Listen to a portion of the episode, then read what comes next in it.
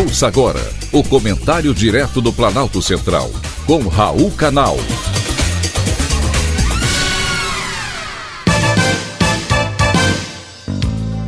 Queridos ouvintes e atentos escutantes, assunto de hoje: ação exagerada e desproporcional.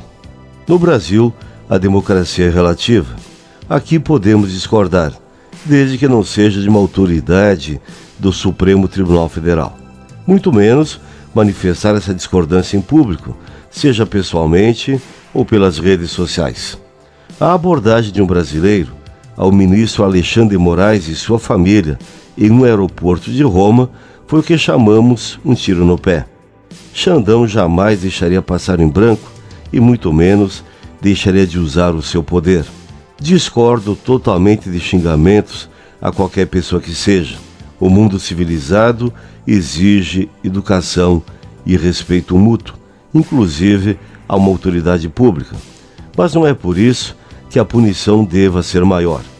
Desde o ocorrido, a Polícia Federal já cumpriu mandados de busca e apreensão na casa do mal-educado e sua mulher. Computador e celular foram apreendidos e depoimentos já foram tomados em uma ação totalmente desproporcional aos fatos. Foi uma pisada de bola sem precedentes.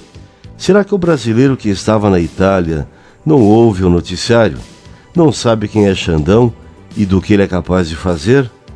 Ficaram de mandar as imagens de Roma para Brasília, as quais ainda não chegaram. Até agora, tudo está baseado na suposta agressão denunciada por um figurão.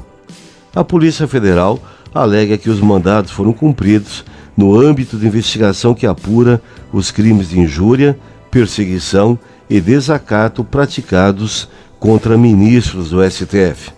Caso tenha havido alguma ofensa, estaríamos falando de um crime contra a honra, cuja punição é insignificante dentro do Código Penal o que talvez não justificasse tamanha reação. As palavras bandido, comunista ou comprado são adjetivos que muitos já devem ter proferido em rodas de amigo ou nas mesas de bar. O azar do brasileiro em Roma é que ele deixou claro de quem se tratava após ser impedido de entrar no local restrito a autoridades. O ministro Alexandre Moraes estava em Roma a convite da Universidade de Siena para proferir uma palestra no painel Justiça Constitucional e Democracia. Levou mulher e filho para a conferência. Resta saber quem pagou a conta: os brasileiros ou os italianos. Foi um privilégio, mais uma vez, ter conversado com você.